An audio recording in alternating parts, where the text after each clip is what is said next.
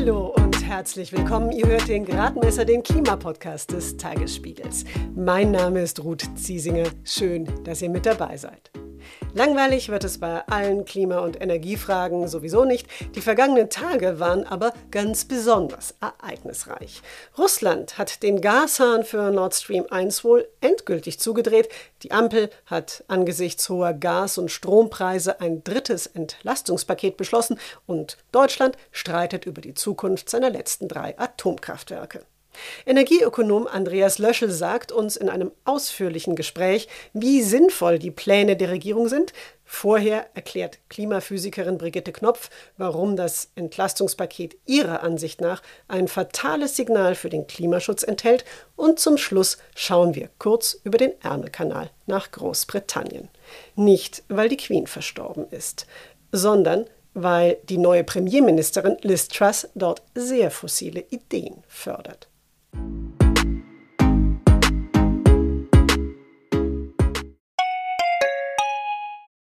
Wie geht es weiter mit der Europäischen Union? Präsidentschaftswahlen in den USA, EU-Parlamentswahlen, geopolitische Krisen und wirtschaftliche Schwierigkeiten. Wir suchen Lösungen für diese Herausforderungen. Am 19. und 20. März auf der digitalen Europakonferenz von Handelsblatt, Die Zeit, Tagesspiegel und Wirtschaftswoche. Über die Zukunft Europas sprechen wir mit Bundeskanzler Olaf Scholz, Wirtschaftsminister Robert Habeck und vielen mehr. Kostenlose Anmeldung unter europe20xx.de. SPD, Grüne und FDP wollen die Bürgerinnen wegen der gestiegenen Energiekosten entlasten. Deshalb hat die Ampel ein drittes Entlastungspaket beschlossen. Und eine der Maßnahmen darin kam ziemlich unerwartet. Der sogenannte CO2-Preis soll nicht, wie eigentlich vorgesehen, im kommenden Jahr automatisch um 5 Euro ansteigen, sondern er soll bei 30 Euro eingefroren werden. Für alle, die nicht mehr ganz genau wissen, was der CO2-Preis ist, dieser Preis klebt quasi seit zwei Jahren an das Verbrennen von Öl und Kohle ein Preisschild, beziehungsweise an die Treibhausgase, die beim Verbrennen in die Atmosphäre geblasen werden. Klimaschädliche Energien und Techniken macht der CO2-Preis so teurer, klimafreundliches Verhalten und Techniken werden somit attraktiver. Dass der Preis jetzt im kommenden Jahr erstmal nicht weiter erhöht werden soll, hält Physikerin Brigitte Knopf vom Klimainstitut MCC für ganz falsch. Also aus meiner Sicht ist das tatsächlich ein sehr schlechtes Signal für den Klimaschutz weil es ja letztlich bedeutet, dass die Klimakrise nur zweitrangig ist und wenn eine andere Krise auftaucht, dass man dann erstmal sich nicht mehr um die Klimakrise kümmert, sondern die andere Krise, die gerade aktuell ist. Und insofern wird da Klimaschutz gegen die Energiepreiskrise ausgespielt und das ist überhaupt kein gutes Signal. Das ist sehr fatal, weil wir brauchen für den Klimaschutz, das wissen wir, wir brauchen langfristig steigendes CO2-Preissignal und das muss vor allen Dingen glaubwürdig sein. Das muss auch für die Wirtschaft und für die Investoren glaubwürdig sein. Und wenn man jetzt sieht, dass man, sobald eine andere Krise kommt, eben diesen CO2-Preispfad aussetzt, dann zeigt das eben auch, naja, also im Zweifel ist Klimaschutz immer zweitrangig. Dazu kommt, dass die Entlastung durch diese Nichterhöhung des CO2-Preises im Vergleich zu den anderen Belastungen durch beispielsweise den hohen Gaspreis außerordentlich gering ist. Brigitte Knopf. Also das ist eben auch so ein Punkt, dass die Entlastungswirkung der Aussetzung des CO2-Preises relativ gering ist. Es ist so, wir sehen im Moment steigende Gaspreise, die für Verbraucherinnen und Verbraucher etwa bei 25 Cent liegen. Die Steigerung pro Kilowattstunde Gas.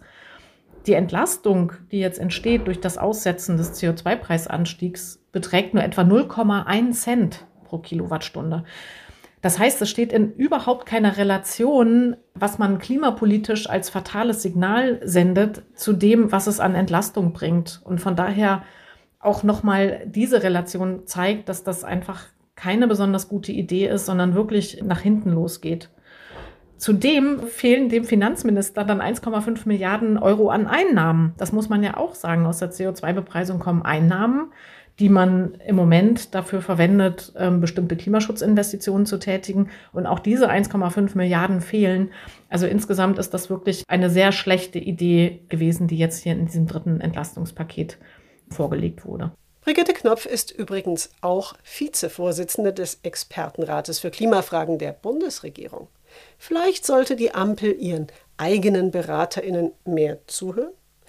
Entschuldigung, Sarkasmus aus. Vielleicht sind auch einfach die verschiedenen Interessen von SPD, Grünen und FDP sehr, sehr schwer unter einen Hut zu bringen. Ob die Koalition uns trotzdem gut auf den Winter vorbereitet, darüber spreche ich jetzt mit Andreas Löschel. Der Energieökonom ist übrigens auch ein Berater der Regierung. Er ist Vorsitzender der Expertenkommission zum Monitoringprozess Energie der Zukunft der Bundesregierung.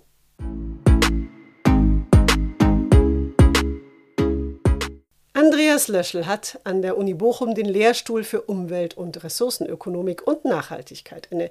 Er ist auch Leitautor des Weltklimarates und er beschäftigt sich vor allem mit Energie- und Klimaökonomik. Wir haben im Videocall miteinander gesprochen. Wir haben ja vor ziemlich genau einem halben Jahr äh, darüber gesprochen, wie Deutschland raus aus russischem Gas kommt. Und damals hatte Deutschland noch rund 55 Prozent seines Erdgases aus Russland bezogen. Und Sie haben damals empfohlen, Gas zu speichern, so viel es nur geht, und sich gleichzeitig so zu verhalten, als ob Russland eben jederzeit den Gashahn zudrehen könnte. Und letzteres ist jetzt wohl tatsächlich auch passiert. Was würden Sie denn sagen? Wie sind wir denn aktuell im Blick auf unseren Gasbedarf im Winter aufgestellt? Ja, den ersten Teil der damaligen Empfehlung, ich glaube, den hat man sehr gut umgesetzt im Sinne von, was gibt es für Möglichkeiten, Gas aus anderen Quellen zu bekommen und natürlich auch, äh, wie kann man das dann nutzen in der nachfrageärmeren Sommerzeit, um die Gasspeicher zu füllen. Ich glaube, das hat super geklappt. Mit dem zweiten Teil, da hadere ich immer noch etwas, also eben wir müssen uns so verhalten, als ob es kein Gas aus Russland geben würde. Ich glaube, das hat man doch für einige Zeit hintangestellt und man hat sich eben eigentlich so verhalten, als könnte man immer immer noch auf russisches Gas in gewisser Weise auch zählen. Und äh, deswegen sind einige Dinge, die wir auch brauchen, leider in den Hintergrund geraten. Also äh, insbesondere eben die Frage der Gaseinsparung. Wir äh, brauchen andere Quellen, aber wir müssen auch einsparen. Da sehen wir eben, dass es doch immer noch hapert und da ist auch tatsächlich wenig passiert. Die hohen Preise, die helfen natürlich sehr stark, aber ja, eben viele Probleme, diese Preise äh, wirklich an die Verbraucher äh, zu bringen oder auch, dass sie eben erst verzögert an die Verbraucher kommen. Also das ist immer noch die große Baustelle. Da hat sich in den letzten sechs Monaten nichts dran geändert. Auf das Einsparen würde ich gerne später auch noch zu sprechen kommen. Jetzt würde ich gerne bei den Preisen bleiben. Russland hat ja eben in den vergangenen Monaten auch schon immer weniger geliefert und dadurch sind die Erdgaspreise in irre Höhen gestiegen. Das hat andere Bereiche getroffen. Die Lebensmittelpreise sind hoch, die Inflationsrate ist hochgegangen und aufgrund der hohen Gaskosten ist jetzt aber auch der Strompreis richtig in die Höhe geschossen, obwohl wir da ja, so wie ich das zumindest verstehe, erstmal gar keine Knappheit haben. Wie ist das denn passiert und was hat das denn jetzt für Folgen? Ja, also, dass die Gaspreise so hoch sind, ähm, das ist jetzt nicht überraschend. Natürlich aus der Situation, die wir gerade gesprochen haben, hängt das natürlich daran, wie die Akteure Knappheiten einschätzen. Und ich habe gesagt, wir sind in einer Knappheitssituation. Und dann wird man eben sehr stark in der Bewertung auch danach gehen, was kostet es mich denn eigentlich, wenn das Gas für mich ausfällt. und deswegen sind die Bewertungen hoch. Aber das ist ja keine neue Situation. Wir hatten diesen hohen Gaspreise tatsächlich auch schon im letzten Jahr, im November. Und eigentlich seitdem Russland aufgehört hat, auf die Märkte Gas zu geben. Das heißt, äh, im Markt war eigentlich schon lange die Erwartung da, dass wir in Knappheitssituationen laufen, ja, wo eben dann Bepreisungen weit über den Kosten, zum Beispiel für LNG-Gas, tatsächlich auch angezeigt waren. Also, das ist ein, ein, längerfristiges Problem. Deswegen war ja eine der ersten Vorschläge, die es in die Richtung gab, zu sagen, wir müssen versuchen, den Gaspreis zu kappen. Ja, ähm, also zu schauen, wie können wir zum Beispiel über einen zentralen Einkauf für Europa die Gaspreise runterbekommen. Äh, leider hat man das nicht weiter verfolgt, obwohl man ja sehr große Marktmacht auch im Pipeline-Gasbereich hat. Ne, hat das laufen lassen. Man wollte eben äh, hier auf keinen Fall diese Lieferungen gefährden und hat sich da in diese Situation gebracht. Also Gaspreis sehr hoch aus dieser Knappheitssituation heraus und der Einschätzung der Händler äh, im Endeffekt, dass es diese Knappheiten auch geben wird, ne, wenn eben nichts getan wird für die Minderung der Nachfrage. Mhm. Ja, und dann haben sie gesagt, es schlägt über auf den Strommarkt und aus meiner Sicht in einer sehr geordneten Art und Weise. Ja, nämlich so, dass wir sehen, ja, wir haben keine Ausfälle am Strommarkt, aber wir sind so knapp am Strommarkt gestrickt, dass wir die Gaskraftwerke schon brauchen, obwohl sie so teuer sind. Na, und das bedeutet, wenn wir andere Optionen nicht haben, na, augenblicklich eben insbesondere Kernkraft aus Frankreich, aber eben auch Engpässe, die wir in der Lieferkette augenblicklich haben, mhm. bei Kohlekraftwerken zum Beispiel, Weil dann Rhein kein wir, Wasser hat und weil der Rhein zum Beispiel kein Wasser hat, ne, weil überhaupt, das ist ein anderer Punkt natürlich, kommen wir vielleicht nachher nochmal drauf, weil wir auch gezögert haben, die Kohlekraftwerke in den Markt zu bringen. Ja, bisher sind von 16 Kraftwerken, die da möglich wären, ja, aus den verschiedenen Reserven, sind, glaube ich, zwei augenblicklich wieder zurück an den Markt gekommen. Das heißt, die fehlen uns jetzt natürlich und das bedeutet, die Gaskraftwerke laufen häufig, ne, die sind natürlich auch oft dann notwendig, spielen eine große Rolle und das bedeutet, um Angebot und Nachfrage zusammenzubringen, haben wir in ganz vielen Stunden sehr hohe Preise, ne, weil eben andere Optionen fehlen. Und das funktioniert aus meiner Sicht eigentlich lehrbuchmäßig. Ne? Wir können also nachschauen, ja, was kostet denn eigentlich diese Erzeugung mit Gas, gegeben den Gaspreisen, die es augenblicklich gibt. Ja, und äh, dann kann man relativ gut sehen, ne, dass hier die Gaskraftwerke, teilweise sogar jetzt die nicht mehr so effizienten Gaskraftwerke hier den, den Preis am Strommarkt setzen und äh, entsprechend wir dieses Überschwappen des Problems auf den Strommarkt haben. Ja, was, was ist da jetzt das größte Problem dabei aus Ihrer Sicht, dass der Strompreis äh, so in die Höhe geht? Also ich sag mal, äh, wenn ich überlege, äh, wie es dazu gekommen, dann habe ich ja gerade schon gesagt, das Wichtigste wäre erstmal am Gas zu arbeiten. Ne? Der Gasmarkt ist eigentlich der zentrale Markt. Das bedeutet, ja, wie kann ich den Gasmarkt wieder zusammenführen? Und deswegen war ja unsere allererste Abschätzung war ja damals, wir müssen 30 Prozent reduzieren. Mittlerweile ist einiges geschafft worden, aber die Aussage auch in dem äh, letzten Papier, was wir vor eineinhalb Wochen rausgegeben hatten. Na, es fehlen immer noch 20 oder 25 Prozent Gasreduktion. Und das heißt, der Markt, ne, der äh, ist eigentlich der zentral anzugehende sozusagen. Ne. Darum muss man sich kümmern. Im Übrigen auch, wenn es um Entlastungen geht. Ne, denn das ist die, das, das ist der größere Topf einfach. Ne. So interessanterweise hat man das jetzt eben nicht gemacht, sondern man geht jetzt auf die Symptome. Ne, dieser ganzen Situation und die Symptome, die man jetzt natürlich sehr schnell sieht, das ist die Auswirkung auf den Strompreis. Ja, da geht man hin, da versucht man auch die Entlastung zu machen, also ne, Strompreisbremse. Ne, über Gaspreisbremse hat jetzt noch keiner gesprochen, da gibt es die Expertenkommission. Also wir verlagern das so ein bisschen ne, und ja. gehen das eigentliche Problem Gasverbrauch runter nicht an. Ja, ja. Sie haben es eben gerade schon angesprochen. Die Bundesregierung hat ja ein drittes Entlastungspaket zusammengezimmert um eben Unternehmen auf der einen Seite und dann aber Bürgerinnen und Bürger auf der anderen Seite eben von den Folgen der Energiepreise ein Stück weit ja nicht zu schützen, aber die Folgen zumindest ein bisschen abzufedern und auf diesen Bestandteil dieser sogenannten Strompreisbremse, da würde ich gerne noch ein bisschen genauer zu sprechen kommen, denn so wie ich das verstehe, sollen ja quasi alle Stromkunden eine bestimmte Strommenge zu einem gedeckelten, vergünstigten Preis bekommen. Und finanziert werden soll das dann wieder durch eine Erlösobergrenze für alle die Energieunternehmen, die eben nicht mit Gas ihren Strom produzieren. Ich habe bei Ihnen gerade schon rausgehört, dass Sie sagen, naja, das ist jetzt vielleicht der zweite Schritt vor dem ersten. Aber wie ordnen Sie denn diese Maßnahmen jetzt ein im Blick auf unsere Situation?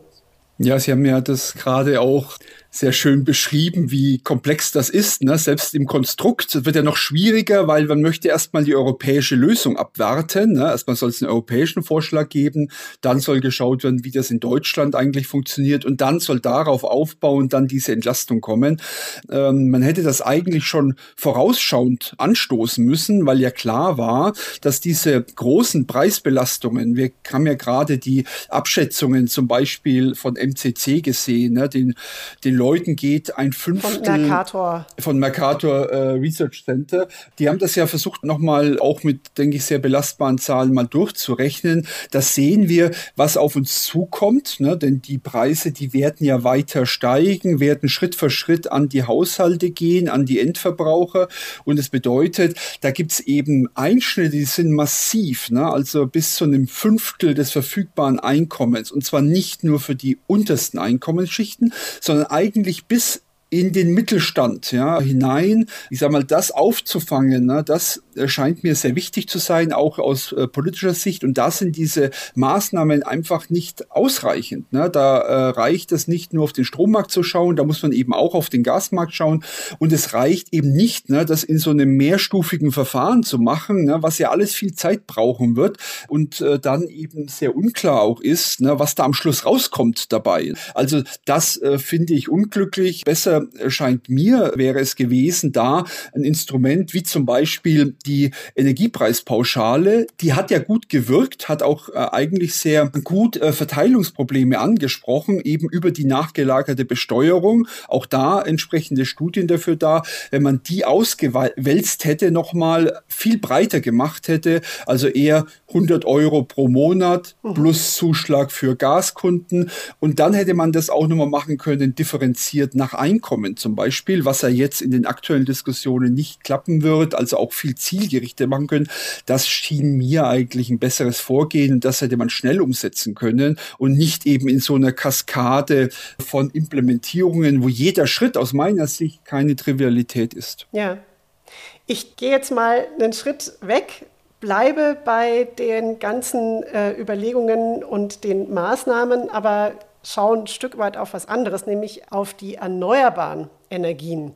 Denn eine dieser Maßnahmen, die wir eben gerade besprochen haben, diese Effekte, wenn man jetzt sagt, wir wollen eine Strompreisbremse machen, ist eben das, dass es diese Erlösobergrenze gibt für die ganzen Energieunternehmen, die Strom nicht aus Gas produzieren. Und das sind eben auch logischerweise Windkraftwerke und Solaranlagen. Die wollen wir ja eigentlich möglichst stark ausbauen, weil wir eben weg wollen von den fossilen Energien. Und jetzt gibt es die Sorge, dass wenn man aber so eine Erlösobergrenze einführt und dadurch eben die Gewinne dieser erneuerbaren Energien gekappt werden, dass auf diese Weise dann eigentlich dringend gebrauchte Investoren abgeschreckt werden können. Sehen Sie denn diese Gefahr auch? Also ich glaube, es gibt zwei Probleme bei der Aus also mindestens zwei Probleme bei der Ausgestaltung. Das erste Problem ist, ähm, ich sage mal, die Reihenfolge der Technologien die sollte durch solche Eingriffe nicht berührt werden. Ne? Also Merit Order ist ja mittlerweile ein gängiges Wort. Also hier die Kostenreihenfolge Technologien, die soll so bleiben, wie sie ist, ne? damit eben auch tatsächlich die Nachfrage nach Strom mit den günstigsten zur Verfügung stehenden Technologien erbracht wird. Und das Zweite ist, ähm, äh, was äh, auch stattfinden ähm, muss, ist, dass man dynamisch, das eine ist sozusagen statisch, ne, das andere ist dynamisch, dass man eben Investitionen in diese Technologien, die das offensichtlich günstig bereitstellen können, den Strom, dass man die eben nicht abschwächt, ne, sondern anreizt. So. Ähm, und beides, für beides gibt es Probleme, ne, die dann ähm, aus meiner Sicht sehr stark ähm, zutage treten werden, je nach der Implementierung. Wir wissen die Implementierung nicht. Es gibt eben auch ein paar so ganz fundamentale Dinge, die kann man, glaube ich, lösen, aber die sind nicht einfach. Mhm. Und ähm, werden dann in der Implementierung einmal äh, aus meiner Sicht die Erlöse sehr stark zusammenschrumpfen lassen, die man sich davon erhofft. Mhm. Ja, und da würde ich wieder sagen, wir haben ja ein ganz normales Steuerrecht, Unternehmenssteuerrecht, das ja eigentlich gebaut wurde, um solche Zufallsgewinne, die gibt es ja jetzt nicht nur, glaube ich, äh, bei den Erneuerbaren, sondern in der Wirtschaft häufig abzufangen. Mhm. Ja. Und wir äh, haben natürlich jetzt hier auch, naja, so eine ähm, Perspektive, wo wir sagen, jetzt machen die das erste Mal Gewinn. Ja, und jetzt gehen wir als erste, unsere erste Maßnahme ist, wir gehen jetzt an die Erneuerbaren ran. Ne, so, äh, wie gesagt, man kann das begründen, aber die erste Maßnahme, die mir einfällt, äh, tatsächlich ist zu überlegen, na, wie kriege ich diese Preise runter, nämlich an den Ursachen zu schrauben, die Nachfrage zu senken. Und das ist wirklich eine Leerstelle, die ist bemerkenswert. Ja, ja, dann, dann lassen Sie uns doch noch mal drauf gucken. Äh, grundsätzlich ist ja eben das Problem auch gerade eben im Blick auf den kommenden Winter, es muss, wo es nur irgendwie geht, Energie gespart werden. Was könnte, was müsste denn da noch passieren, jetzt zum Beispiel auch bei der Industrie oder eben aber durch Weichenstellungen, sage ich jetzt mal, die die Bundesregierung auch vornehmen könnte? Ja, also bei der Industrie sehen wir ja, das funktioniert in Anführungszeichen sehr gut, denn die Unternehmen, die sehen eigentlich noch viel direkter diese Preissignale. Äh, viele von denen waren natürlich auch gehatcht. Ich habe gesagt, seit letzten August sprechen wir über äh, Gaspreise. Ähm, das heißt, ne, also seit ähm, letzten August meint August 2021. Letzten, seit letzt, ah ja genau, sehen Sie mal, seit August 2021. Ne? Das heißt, ähm, na, die sind ja eigentlich immer abgesichert für ein Jahr, vielleicht auch ein bisschen länger. Ne? Das heißt, viele der Wirkungen, die sind noch nicht eingeschlagen bei den Unternehmen, jedenfalls bei denen, die sich gehatcht haben. Und trotzdem passiert können, schon. Können Sie noch kurz sagen, gehatcht ist, glaube ich, auch so. Die sich ab, genau, die sich abgesichert haben, ne, vor eben den Preissteigerungen, die vor ihnen liegen, ne, ähm, also energieintensive Unternehmen, die sichern sich natürlich ab, ne, ähm, dass die Energiepreise, die Gaspreise, die Strompreise in den kommenden Monaten ne, für sie tragbar sind. Und normalerweise macht man das, ne, äh, indem man Preise versucht zu fixieren ne, für zwölf Monate ja, vielleicht auch ein bisschen mehr, je nachdem, wie man da diesen Risiken unterworfen ist. Das bedeutet aber, viele Unternehmen, die haben eigentlich im letzten Jahr äh, noch gar nicht so viel mitbekommen von den hohen Preisen. Das gilt natürlich auch für die Haushalte, die dann mit solchen ähnlichen Konstrukten ähm, dann über bestimmte Laufzeiten ihrer Verträge äh, abgesichert sind. Aber trotzdem, und das finde ich äh, sehr bemerkenswert, gibt es eben im industriellen Bereich massive Rückgänge. Um die Rückführung des industriellen äh, Verbrauchs, da mache ich mir weniger Gedanken. Ich glaube, da wird ganz viel passieren in den nächsten Wochen. Da geht es dann wahrscheinlich eher drum, wie geht man damit auch um und wie federt man das auch ab. Was mir mehr Sorge macht, ist der Rückgang bei der Nachfrage im Haushaltsbereich und das ist eben jetzt eine kommunizierende Röhre. Ja, also wenn äh, Haushalte weniger äh, Verbrauch einsparen, dann muss mehr von der Industrie kommen und äh, umgekehrt, aber gegeben diesen starken Zielen, also wir müssen eben nochmal 20 Prozent runter, vielleicht auch 25 Prozent, ja, geht's nicht, ne, dass die Haushalte eben ähm, noch im einstelligen Bereich sind, was die Gaseinsparungen, auch was die Stromeinsparungen angeht. Aber was kann man denn theoretisch machen? Es ist ja relativ schwierig, Gas in der Zuteilung zu rationieren. Ich kann ja schlecht sagen, okay, dieser Haushalt bekommt jetzt nur noch diese Menge Nein. Gas und mehr hat er halt nicht umzuheizen. Nein, soll, soll, das soll man auf keinen Fall machen. Ne? Deswegen eines der Probleme, die wir gemacht haben, ist zum Beispiel überhaupt diese Rationierungsdiskussion zu führen. Die hat natürlich dazu geführt, dass Leute sich Angst, äh, dass sie sich Sorge gemacht haben, ob sie tatsächlich warm durch den Winter kommen. Ja, und deswegen diese Bevorzugungen bei den Haushalten überhaupt zu diskutieren, fand ich einen, einen strategischen Fehler. Nein, das geht ja auch technisch nicht, das ist sicherzustellen, sondern man muss schauen, wie kann man auf der einen Seite diese Haushalte tatsächlich in die Lage versetzen, dass sie sich die Energie auch zu diesen Preisen und zwar zu den Preisen, die reale Preise sind, leisten können. Na, und gleichzeitig äh, muss man eben auch diese Preise an die Kunden bringen. Ja, das sind die Knappheiten, die augenblicklich da sind. Und ich glaube, da ist es wichtig, einmal natürlich hier viel besser zu kommunizieren, hier bessere Angebote zu machen, auch äh, zur Unterstützung. Und dann natürlich auch eben nicht in die Richtung zu gehen, dass man den Leuten eigentlich etwas Sand in die Augen streut, ne, indem man äh, sagt, wir können durch eine Strompreisbremse oder durch eine Gaspreisbremse im Endeffekt euch vor diesen Dingen schützen. Nein, die Märkte, die sind recht deutlich und die werden sich in den nächsten zwei bis drei Jahren auch nicht drehen.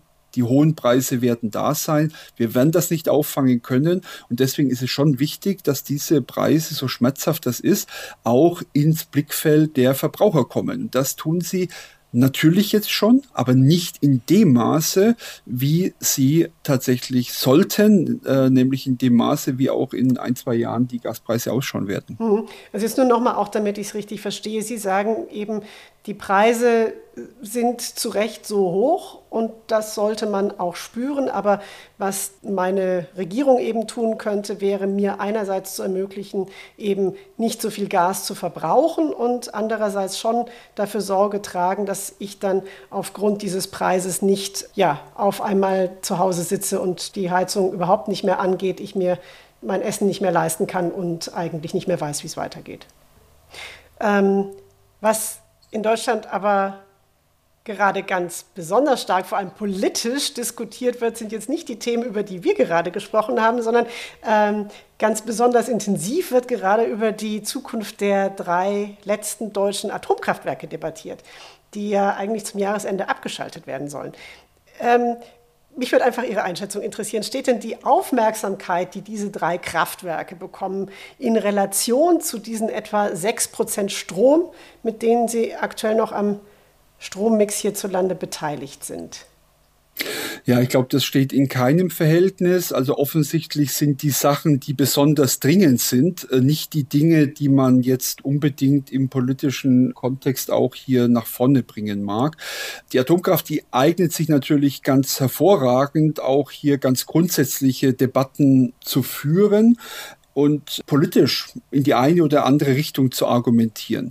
Die Fakten sind ja auf dem Tisch. Äh, zum einen Streckbetrieb, das ist ja das, was äh, besprochen wird. Also man nutzt eben die bestehenden Kernbrennstoffe so weit wie das irgend möglich ist, hat natürlich eine positive Wirkung ja, aber die ist eben eingeschränkt und die ist eingeschränkt, was das den zusätzlichen, die zusätzliche Produktion von Strom angeht und insbesondere auch, was sozusagen die Einsparungen durch Gas aus den Kernkraftwerken angeht.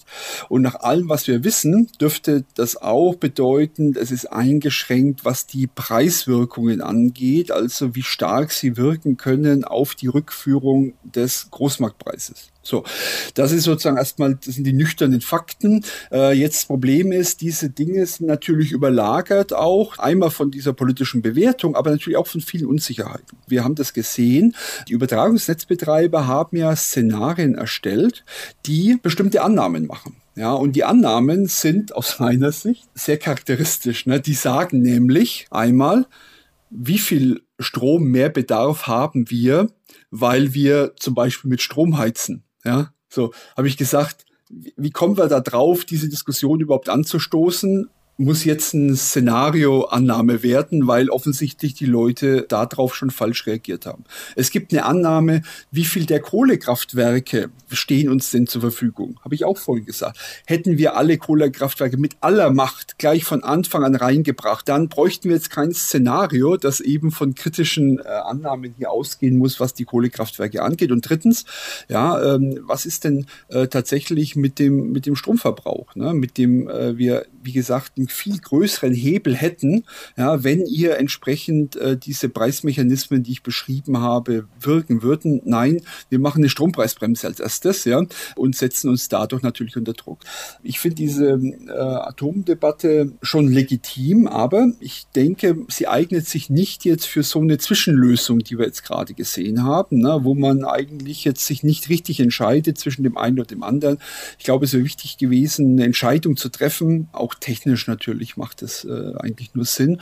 Aber dann auch wirklich all diese anderen Probleme rasch abzuräumen, das sind doch die eigentlichen Probleme mit einer viel größeren Dimension. Also äh, die Einsparungen durch Gas, die die Übertragungsnetzbetreiber errechnet haben, äh, ja, die sind 0,2 Milliarden Kubikmeter Gas. Ne? Das ist die mhm. Zahl, die da rauskam. Das ist im Promillebereich jetzt mittlerweile angekommen dann. Ne? Äh, das ist also deutlich unter dem Prozent.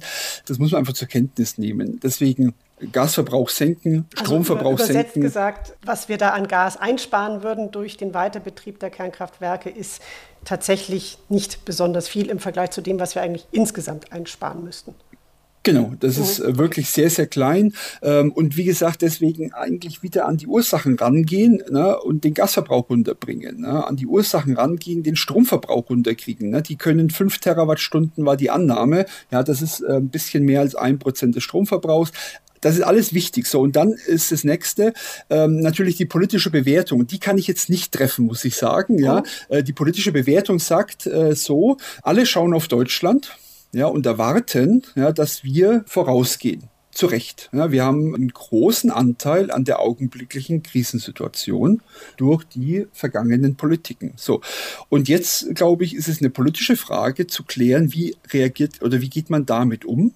Sagt man, whatever it takes, ja, und dann gehört auch die Kernkraft dazu, auch wenn sie jetzt keinen faktisch keinen großen Beitrag leisten wird. Ja, aber es ist dann eben das Signal an die europäischen Partner, weil wir wissen, ja, wir brauchen die auch ne, für die LNG-Terminals, für die Durchleitungen, für die Speicher, fürs Gassparen. Ja, und wir machen eben whatever it takes und lassen auch die Kernkraftwerke noch ein paar Monate, bis die Brennstäbe leer sind, weiterlaufen. Oder ich sage eben politisch, nein, das brauche ich nicht dann nehme ich es raus, aber dann muss ich doch direkt loslegen, ja, und muss eigentlich an all den anderen Stellschrauben sofort schrauben und kann nicht ein Lastungspaket machen, was auf die Fragen überhaupt nicht eingeht. Ich habe noch eine letzte Frage, die vor allem auch was damit zu tun hat, dass wir ja eigentlich hier im Podcast viel über das Klima sonst sprechen. Denn wenn es um die Energie geht, dann geht es ja eigentlich auch ganz stark darum, dass man sagt, wir möchten den Switch hinkriegen, raus aus den fossilen hin zu den Erneuerbaren. Ich frage mich jetzt, wenn ich mir angucke, was da jetzt alles für Maßnahmen diskutiert werden, was auch das Energiesparpaket äh, oder das, das nicht das Energiesparpaket, sondern das Entlastungspaket vorsieht, sind das jetzt so alles so Maßnahmen und ist man da geht man jetzt gerade in eine Richtung, wo man sagt, naja, da ist der Fokus auf dem Klimaschutzziel möglicherweise nicht so optimal. Ich denke jetzt gerade daran, dass man eben sagt, naja, man macht Energieverbrauch billiger oder friert den CO2-Preis ein oder sehe ich das zu schwarz? Also ich wollte den Energieverbrauch nicht billiger machen, ne, so, sondern ich habe ja gesagt, ne, diese Knappheiten, die da sind, die müssen tatsächlich kommuniziert werden. Und wir haben ja zwei Knappheiten, zwei Marktversagenstatbestände und da bringen, kommen die beiden Themen schon sehr gut zusammen. Klimaschutz ist eine Externalität, ja. Es kostet mich etwas, aber alle profitieren davon. Und das bedeutet, wir machen zu wenig Klimaschutz. Darüber sprechen wir und dann versuchen wir das mit CO2-Preisen zu kitten. Ja. Energiesicherheit ist auch eine Externalität. Was für den Einzelnen sinnvoll sein mag, ja, also die Industrie kauft günstiges Gas ein, muss für uns als Gesellschaft nicht gut sein. Mhm, wenn ja, das günstige äh, Gas aus Russland kommt wenn das günstige Gas aus Russland kommt und dann nicht mehr fließt. So, das heißt, wir haben immer äh, so Externalitätenprobleme, na, wo dann der Preis, der dann rauskommt, sozusagen nicht die Wahrheit sagt. Ne? Deswegen habe ich gesagt, äh, muss man eben dann zum Beispiel überlegen, wie, schaut, wie schauen eigentlich resilientere Bezugsportfolios aus. Ne? Die kosten vielleicht dann auch mehr oder sowas, ne? aber die bringen dann eben diesen Preis in das Kalkül hinein und bei CO2 ist es genauso. Also das bedeutet, ähm, diese Formel, äh, ähm, die Preise müssen die Wahrheit sagen, die gilt immer noch irgendwie ne? und die haben wir sozusagen in beide Richtungen außer Acht gelassen. Und äh, jetzt glaube ich, ist so etwas die Frage, die Sie jetzt gestellt haben, wie ist es eigentlich zu bewerten? Bewerten, was wir da an Reaktionen drauf machen. Und äh, wie gesagt, äh, da wäre jetzt eine falsche Reaktion eigentlich jetzt wieder diese Preise zurückzudrehen. Ne? Wenn die Preise die Wahrheit sagen sollen, ne, dann sollte ich eben den Strom nicht günstiger machen, das Gas nicht günstiger machen und auch das CO2 nicht günstiger machen, ne, weil wir eben da Kosten haben, die eigentlich damit verbunden sind und sich sonst nicht reflektieren. Was mir eigentlich Sorge bereitet in der Diskussion, also aus der Klimasicht, ist gar nicht so arg die deutsche Situation. Ich glaube, dass wir das hinbekommen, auch in Europa. Na, wenn die Rahmenbedingungen sich wieder verändern. Ja, aber äh, wir müssen ja sozusagen jetzt überlegen, wie, äh, wie schaut eigentlich das global aus? Und global ist es so, dass wir augenblicklich sehen, dass sozusagen diese Kostenwahrheit, die ja sehr schmerzhaft für uns auch ist, bei vielen wieder aus dem Blickfeld gerät. Ne? Das bedeutet, es gibt aus meiner Sicht eine Neubewertung zum Beispiel von heimischen Kohlevorkommen. Ja, die sind bei mir, helfen mir bei der Versorgungssicherheit ne? und der Klimaschutz Ne, ist ja auch was, was die anderen mitmachen müssen. Deswegen ist auch wichtig, dass wir da das mitdenken. Also wir machen hier auch ein bisschen, wenn ich das noch sagen darf, natürlich auch eine nationale Politik. Ja, schauen Sie mal, wie die Flüssiggaspreise sich entkoppelt haben zwischen Asien zum Beispiel und Europa. Ja, warum? Ja, weil wir gehen jeden früh auf die Märkte und kaufen, was da ist. Mhm. Ja, das kann nicht jeder machen. Ne? Entwicklungsländer, Schwellenländer können das so nicht machen. Ja, das heißt, die Idee, dass wir denen gesagt haben, mach, geht mal raus aus der Kohle, ja, und dann sind für viele dieser Länder sind erneuerbare hochkomplex ja, weil mhm. das eben eine ganz andere systemische Anforderungen ist an die Energiesysteme, ja, was äh, die Infrastruktur angeht, ne, was die Flexibilität der Systeme angeht. Das können die häufig nicht so einfach, ja, so. Das heißt, dann ist natürlich auch Gas eine Option. Und jetzt kaufen wir denen das ganze Gas weg. So, also da mache ich mir tatsächlich Sorgen. Und wir wissen ja, mit dieses Jahr habe ich ja mitgeschrieben am ähm, Sachstandsbericht des Weltklimarats. Ich glaube, es ist relativ klar, wenn wir bis Ende dieses Jahrzehnts nicht weitgehend aus der Kohle global draußen sind, dann können wir die ganzen 1,5 Grad Szenarien aus dem nächsten Sachstandsbericht des Weltklimarats streichen, weil dann werden die nicht mehr stattfinden können.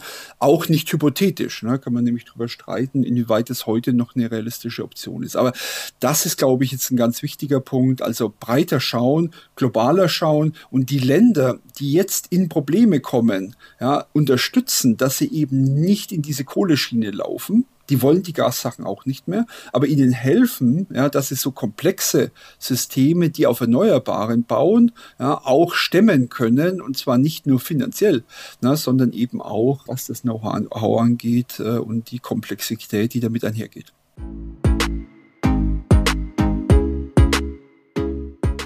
Andreas Löschel hat gesagt, worauf es auch beim Klimaschutz ankommt. Die reichen Länder müssen den sich entwickelnden Ländern helfen, weg von der Kohle, weg von den fossilen Energieträgern und rein in die Erneuerbaren zu kommen.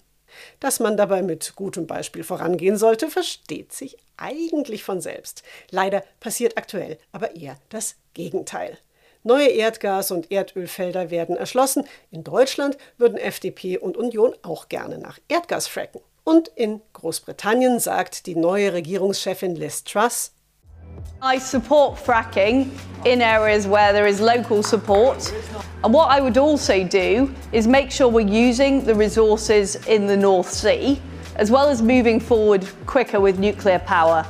Liz Truss will in Großbritannien Fracking erlauben. In der Nordsee will sie noch mehr nach Öl bohren lassen und sie will neue Atomkraftwerke bauen.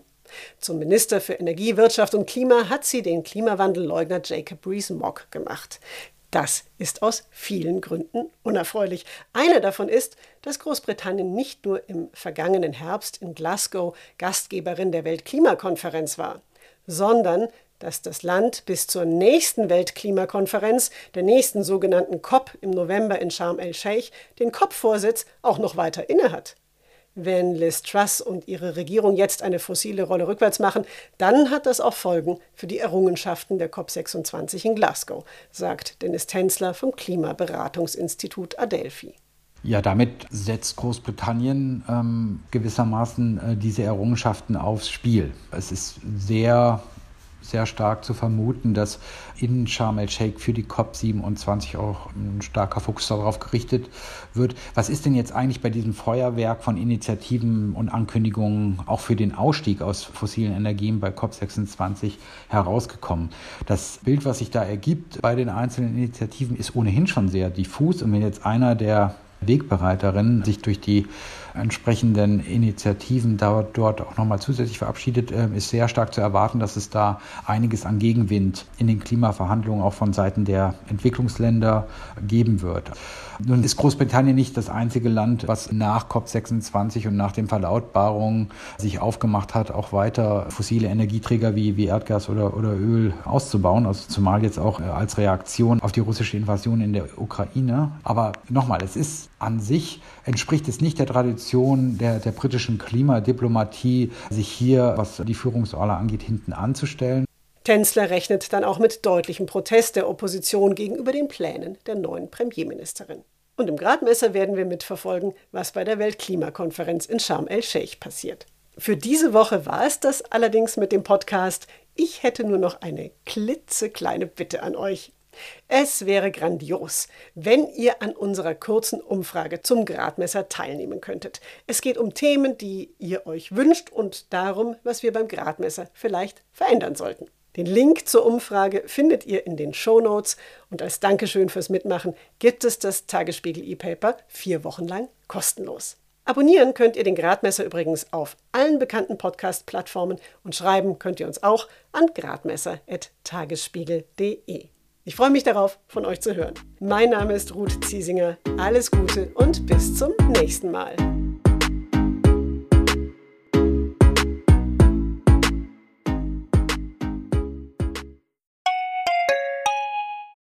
Wie geht es weiter mit der Europäischen Union? Präsidentschaftswahlen in den USA, EU-Parlamentswahlen, geopolitische Krisen und wirtschaftliche Schwierigkeiten. Wir suchen Lösungen für diese Herausforderungen. Am 19. und 20. März auf der digitalen Europakonferenz von Handelsblatt, Die Zeit, Tagesspiegel und Wirtschaftswoche. Über die Zukunft Europas sprechen wir mit Bundeskanzler Olaf Scholz, Wirtschaftsminister Robert Habeck und vielen mehr. Kostenlose Anmeldung unter europe20xx.de.